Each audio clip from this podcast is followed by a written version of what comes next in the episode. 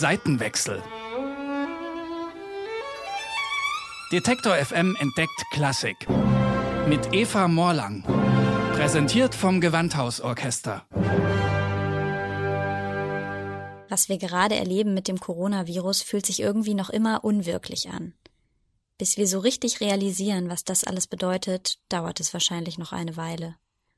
Kurzfristig ist es jetzt in einigen Berufen durchaus machbar, alles ins Homeoffice zu verlagern. Für die Musikwelt aber ist es der absolute Albtraum. Abgesagte Konzerte, Reisesperren, das bedeutet für Musikerinnen und Musiker ein Berufsverbot. In dieser Folge des Seitenwechsels soll es aber nicht darum gehen. Als Journalistin habe ich nämlich gerade Glück im Unglück und kann Musiker interviewen, die sonst nonstop durch die Welt touren und dazwischen nur schwer zu kriegen sind. Am Telefon habe ich Håkan Hardenberger in Schweden erreicht. Den Mann, der der Trompete einen völlig neuen Platz in der Klassikwelt erkämpft hat. Die Trompete spielt in der europäischen Musikgeschichte natürlich schon lange eine Rolle. In der Barockzeit etwa ist sie nicht wegzudenken, zum Beispiel bei Johann Sebastian Bach. Sie ist hier besonders festlichen und starken Stellen vorbehalten. Wenn sie dabei ist, dann sehr prominent. Später wird die Trompete Teil des immer größer werdenden Orchesters. Es gibt auch mal kurze Solopassagen, aber ein richtiges Soloinstrument ist die Trompete nicht. Aus der Wiener Klassik und später der Romantik kennen wir unzählige Violin- und Klavierkonzerte, wo also eine Solistin oder ein Solist an dem Instrument im Mittelpunkt steht. Aber Trompetenkonzerte, es gibt ein berühmtes von Josef Haydn, eines von Johann Nepomuk Hummel, aber das war's dann im Grunde. You know, when I started, people said, well, you know, Maurice André is a soloist, but he plays transcriptions of uh, Baroque music, you know, flute concertos and oboe concertos and things like that. Maurice André ist ein Solist, aber er spielt Bearbeitungen von Flöten- oder Oboenkonzerten aus der Barockmusik. Und das wollte ich nicht machen. Ansonsten spielt Trompete im Orchester oder Jazz. Und das wollte ich nicht akzeptieren.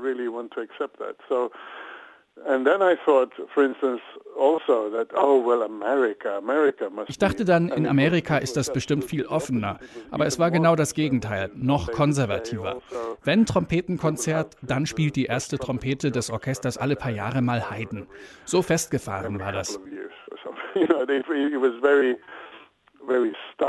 Hardenberger denkt sich also, wenn es kein Repertoire für Solo-Trompete gibt, muss ich dafür sorgen, dass welches entsteht.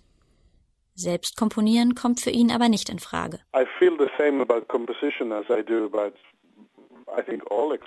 Ich denke, fürs Komponieren gilt wie für die anderen Künste auch. Du musst es machen, weil etwas in dir drin ist, das raus muss. Sonst fühlst du dich krank. So geht es mir mit der Trompete, aber mit Komposition überhaupt nicht.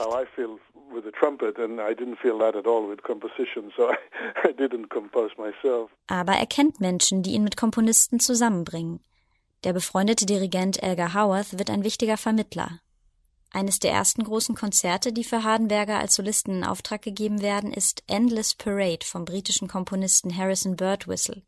Hardenberger hat großen Erfolg mit den Aufführungen und spürt, da geht noch mehr. Besagter Dirigent Elgar Howarth ist es auch, der Hardenberger mit dem Wiener Komponisten H.K. Gruber bekannt macht. Der hat zu der Zeit auch noch eine Stelle als Kontrabassist im ORF Radiosinfonieorchester. So Elgar Howard said, you know, that's that's H.K. Gruber, and, and um, so I walked up to him. You know, I said my usual enthusiastic things about the trumpet. And, Elgar Howard sagte, das ist H.K. Gruber. Also ging ich auf ihn zu und sagte meine üblichen enthusiastischen Dinge über die Trompete und er sagte sehr wienerisch, ja, ja, ja, im Sinne von, geh weg. Aber wir blieben in Kontakt und ich sprach mit der BBC, wo H.K. Gruber ganz oben auf der Wunschliste stand. Und so organisierte ich einen Kompositionsauftrag und konnte sein Interesse gewinnen.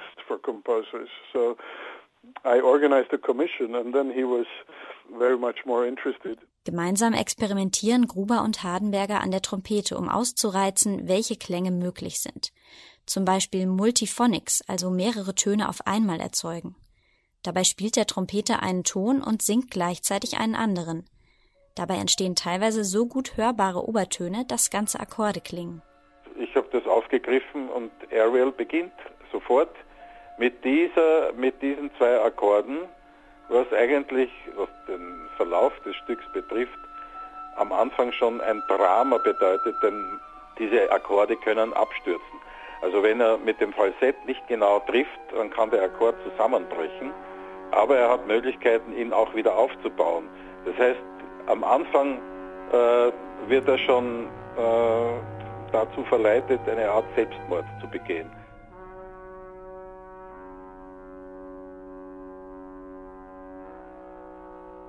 Gruber möchte noch mehr Klänge einbringen als die der Trompete und sucht nach einem verwandten Instrument. He asked me if what was the what would be the Swedish Urtrompete, the first the first trumpet, and I er fragte mich, was wäre die schwedische Urtrompete? Und ich sagte, das Kuhhorn. Es ist einfach ein Horn einer Kuh mit drei Löchern drin und wird in der Folklorenmusik eingesetzt.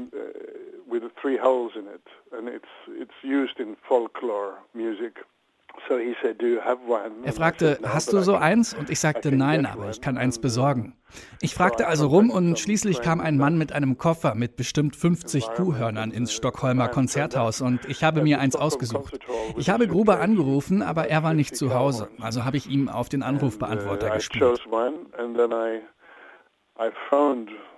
Nali and he wasn't at home, uh, so I, I made a few noises on his answering machine. Ich kann mich erinnern, es muss Juli 97, 98 gewesen sein. Da komme ich nach Haus und auf meinem Anrufbeantworter waren zwei normale äh, Nachrichten und dann die dritte war ein ganz ungewöhnlicher Klang, so ein und ohne Kommentar und ich habe also sehr genau gewusst, das ist jetzt eine Nachricht aus Schweden.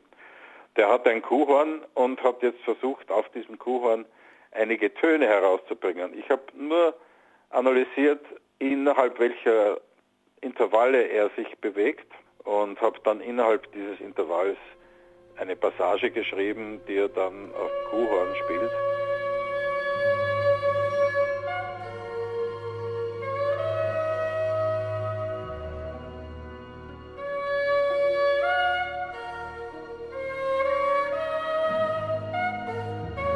Ariel heißt dieses Stück, das Hardenberger inzwischen an die 100 Mal aufgeführt hat. So wird ein Stück zum Repertoire, allmählich. Das braucht Zeit. Etwa auch das Trompetenkonzert von Bernd Alois Zimmermann, Nobody Knows the Trouble I See. Das galt in den 1950ern, als es geschrieben wurde, noch als unspielbar. In den 80ern nahmen Hardenberger und einige andere es sich dann vor. Und inzwischen ist es zum Trompetenrepertoire geworden. Natürlich gibt es noch immer auch junge Solistinnen und Solisten, die lieber das Repertoire aus Klassik und Barock spielen. Das ist am Ende eine Frage der Überzeugung, sagt Hardenberger. I think the main thing is not to pretend anything. Ich glaube, das Wichtigste ist, sich nicht zu verstellen. Man sollte seine eigene Stimme finden. Nicht einfach finden, sie wirklich suchen. You know, I remember reading a wonderful book by, by Bruno Walter. Bruno Walter schreibt, man kann ein Publikum oder selbst einen einzelnen Zuhörer nur überzeugen, wenn man selbst überzeugt ist. Wenn man sich verstellt, wird es immer irgendwie oberflächlich sein. Seitenwechsel. Detektor FM entdeckt Klassik. Mit Eva Morlang. Präsentiert vom Gewandhausorchester.